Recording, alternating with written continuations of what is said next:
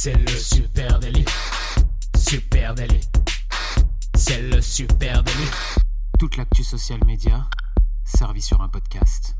Bonjour à toutes et à tous, je suis Thibaut Tourvieille de La Broue et vous écoutez Le Super Daily. Le Super Daily, c'est le podcast quotidien qui décrypte avec vous l'actualité des médias sociaux et ce matin, on va parler football et social media et pour m'accompagner, eh bien, j'ai le meilleur expert en la matière puisqu'il s'agit de Adjan Chelil. Salut Adjan. Ah, salut Thibaut, je pouvais pas passer à côté d'un d'un épisode euh, d'un épisode comme ça, c'était trop trop beau pour être vrai, j'y ai rêvé toute la nuit, j'y pense depuis hier soir. Je suis chaud. voilà, en plus je sais que tu as eu un week-end compliqué avec ta chaudière en panne. Donc là, vraiment, c'est cadeau. Ce j'ai passé un week-end dans le froid. Euh, la difficulté. La difficulté. le sujet qui nous euh, intéresse ce matin, les amis, c'est comment eh bien, les joueurs de foot sont devenus les assets social media des clubs de foot. Euh, beaucoup de choses à dire là-dessus. On va repartir d'un événement qui s'est passé le 3 mars dernier, ce 3 mars. Ouais, vous n'avez pas pu passer à côté. Hein. C'est la célébration de Balotelli avec Marseille. Euh, le joueur italien de l'OM, après avoir marqué un but, allait tout droit derrière la cage pour récupérer son téléphone hein, qu'il avait prévu euh, avec un petit avec complice qui lui tenait son téléphone. Et il s'est filmé en selfie avec tous les joueurs de Marseille qui arrivaient en lui sautant dans le dos euh, pour fêter le but. Forcément, l'image a été publiée directement. Lui-même l'a fait depuis le terrain en story Instagram et c'est parti comme une traînée de poudre sur sur les réseaux. Le geste a fait le tour du monde. le lendemain, même le journal L'équipe, hein, qui est le, le, seul quotidien généraliste de sport en France titrait Success Story. Ouais, ça c'est drôle. avec le téléphone, hein, Ouais, ouais, avec la, avec la photo euh, de Balotelli voilà, donc, quand Instagram fait la une de l'équipe, hein, finalement. Euh, ouais, quand même, le, ce journal-là titre là-dessus, c'est que quand même, c'est un événement qui est assez important. Euh, le geste est relayé par 546 médias à travers le monde. C'est quand même pour vous donner l'impact de, ce qu'a fait Balotelli ce jour-là.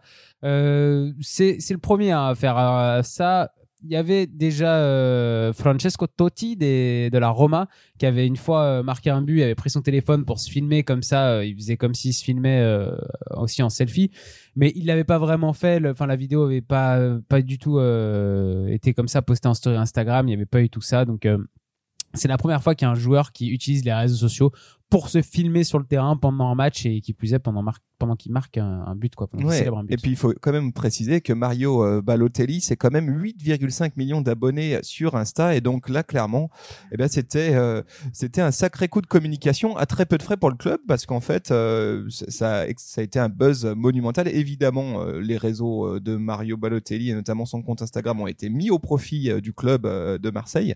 Mais hormis ça effectivement tu l'as dit de nombreuses récupérations bah, en presse classique et on en a parlé à peu près partout hein. Oui, alors pour donner une petite idée, euh, tu disais donc Balotelli 8,5 millions d'abonnés, je rebondis tout de suite là-dessus. Euh, pour se donner une idée, sur Instagram, Marseille, le club de l'OM, c'est 1 million d'abonnés. Donc c'est-à-dire que Balotelli, à lui tout seul, il a 8 millions euh, de plus quasi de followers que Marseille. Euh, huit fois plus en tout cas. Donc, euh, donc forcément, il y a une balance qui est, euh, qui est pas vraiment à l'équilibre et qui est plutôt en faveur des joueurs.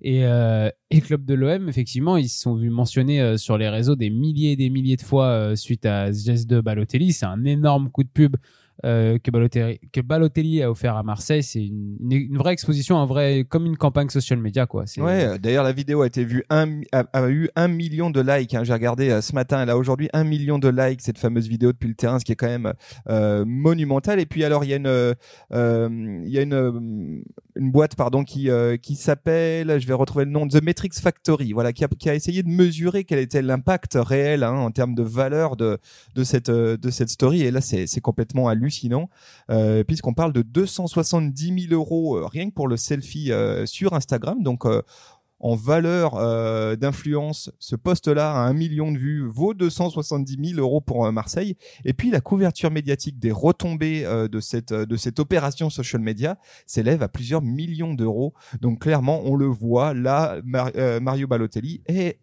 passer en mode influenceur pour la marque. Ah, mais euh, c'est une vraie opération d'influence marketing. Hein, quand on y regarde de plus près, euh, c'est euh, c'est un influenceur sur les réseaux sociaux qui met en avant son club, qui met en avant Marseille. Tout le monde, voilà. Marseille, c'est un club qui est quand même très connu, qui a déjà gagné la Coupe d'Europe dans le monde du football. C'est quand même un, un, club assez connu. Mais là, c'est un geste qui fait le qui fait le tour du monde et le tour de l'Europe et, qui sort même un peu de la sphère euh, football qui vient toucher des gens euh, du grand public peut-être des américains qui voient ça sans connaître vraiment le qui connaissent le soccer de, loin, mais qui, qui, s'en fichent un peu et qui voient Balotelli à Marseille en train de faire ça c'est incroyable. Même, même dans le football américain, je suis pas sûr qu'on ait déjà qu'on ait déjà eu des célébrations telles quelles. En plus, ça je sais pas à quel point c'est autorisé de, faire ça en football américain, mais ça met beaucoup de choses en question effectivement. Ouais, il faut, faut, quand même rappeler quelque chose, c'est qu'aujourd'hui, ben, un club de foot, c'est pas que 11 gars euh, qui courent euh, en short sur un, un terrain de foot, c'est devenu une marque média clairement. Euh, là-dessus, il y a Rafael de Los Santos qui est le responsable mondial du numérique du Real Madrid. Hein, donc c'est le monsieur qui gère tout ce qui est digital au Real Madrid, un peu le Zinedine du social media dans le foot, et qui dit en fin de compte, nous sommes un club de foot football, ça c'est sûr, et nous consacrons notre activité au foot, mais en réalité, nous sommes une société de contenu. Voilà, tout est dit. Et je crois que le grand défi pour nous est de devenir des producteurs de contenu. Effectivement, c'est ce qui se produit. C'est qu'on voit qu'un club de foot, ça, euh, évidemment qu'il a des, euh, des, un championnat et des coupes à gagner, etc. Mais bien sûr. Mais hormis ça, il a aussi une audience à alimenter, des contenus à produire. Et donc, son asset de marque, il est aussi en digital et il passe par le contenu qu'il diffuse. Dans le cas de Mario Balotelli, c'est une évidence que ça s'inscrit totalement dans la stratégie social media du club.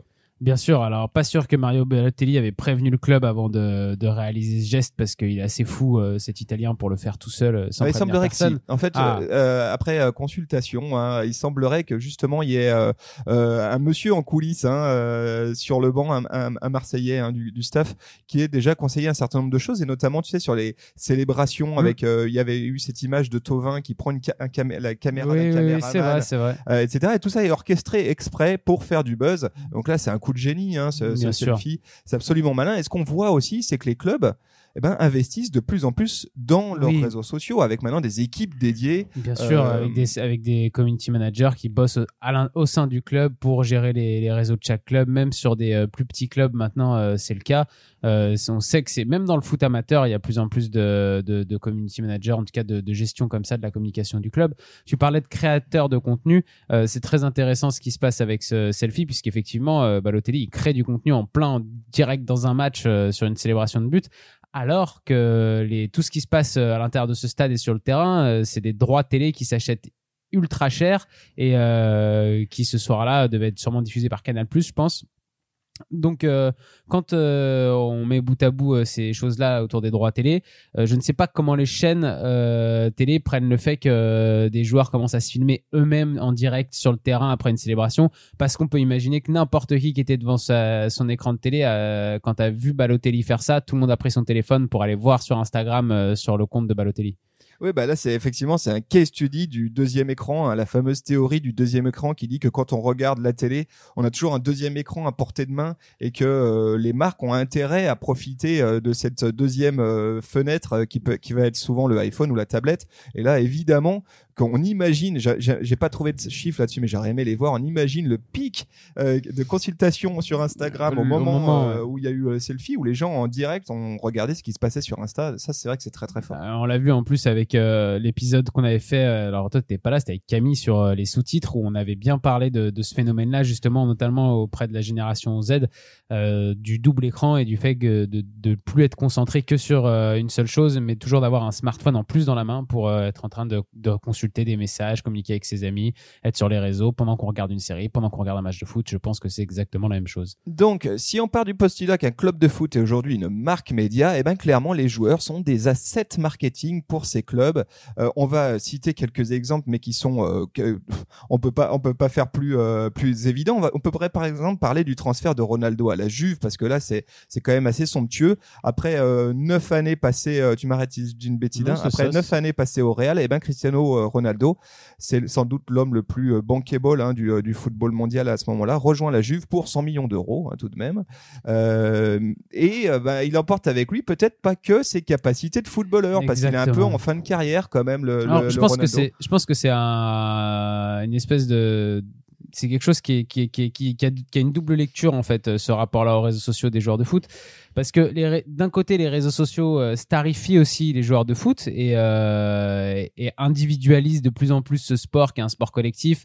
Et à la base, on est plus supporter d'un club que d'un joueur en particulier. Euh, dans, plus on si on revient un peu dans le passé, il y avait quand même plus de gens qui étaient derrière euh, des clubs de foot et les joueurs passaient à l'intérieur de ces clubs de foot sans sans être réellement des stars.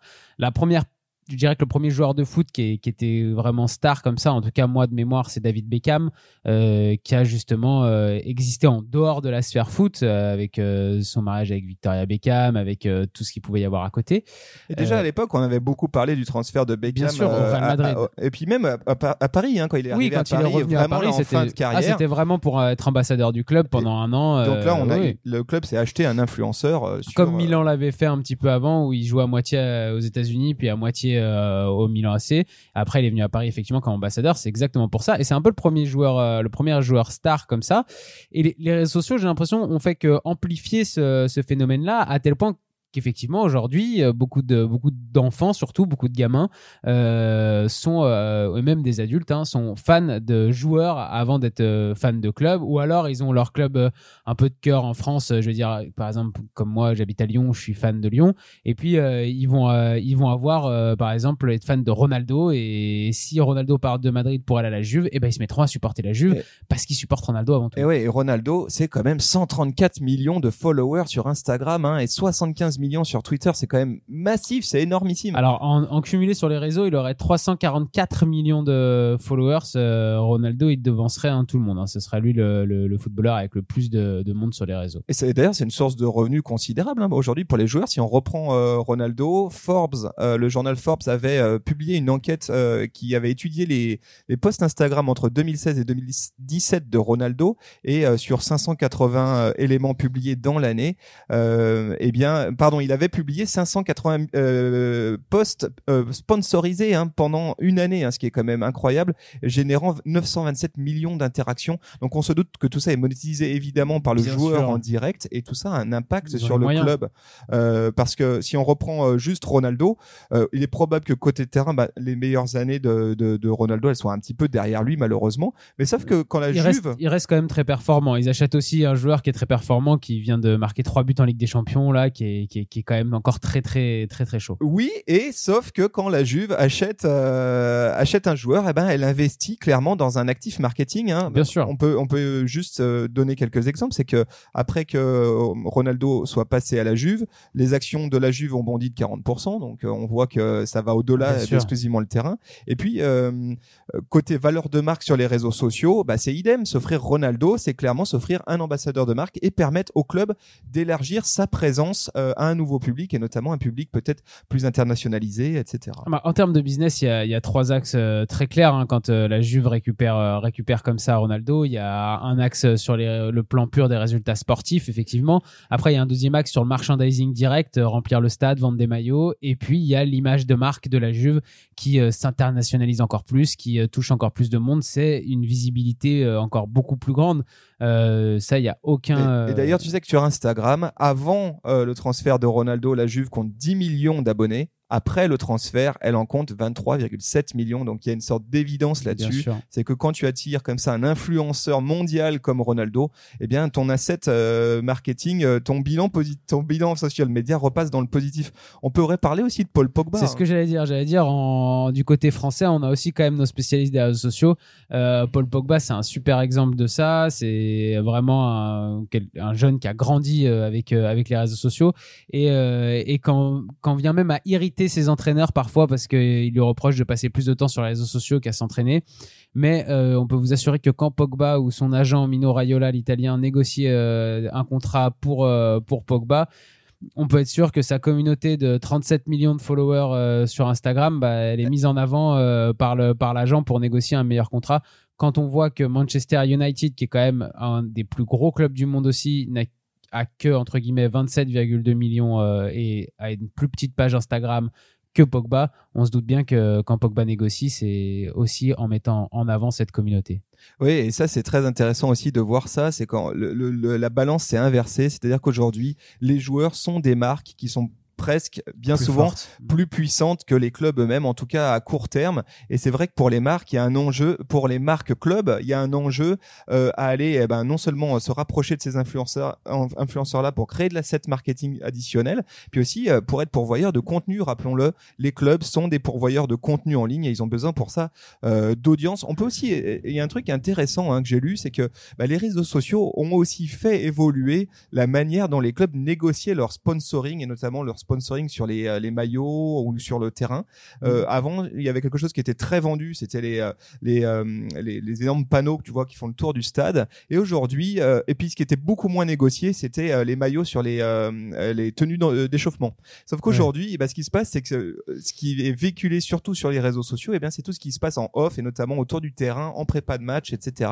Et maintenant, les tenues d'entraînement sont négociées beaucoup, beaucoup plus élevées avec les partenaires, euh, les partenaires sponsors parce qu'elles ont plus de chances d'être véhiculées sur les réseaux sociaux. Ouais, ça m'étonne pas parce que c'est des photos qui sont euh, publiées les jours de match euh, directement par euh, par le community manager euh, des, des clubs et des joueurs. hein. Les joueurs aussi ont leur propre community manager. Hein. C'est pas eux qui font toutes euh, toutes les photos et qui répondent à tout le monde et qui euh, animent leurs réseaux sociaux tout seuls. Certains le font encore, mais pas tous.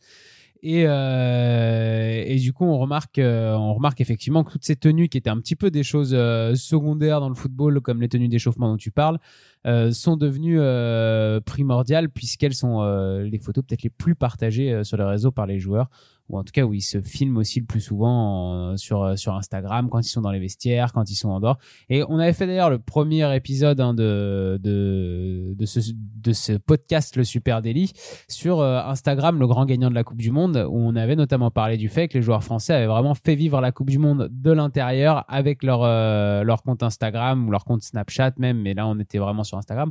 Je pense que c'est euh, quelque chose de nouveau dans le football, mais qui est en train de, qui est en train de se, de se développer un peu partout.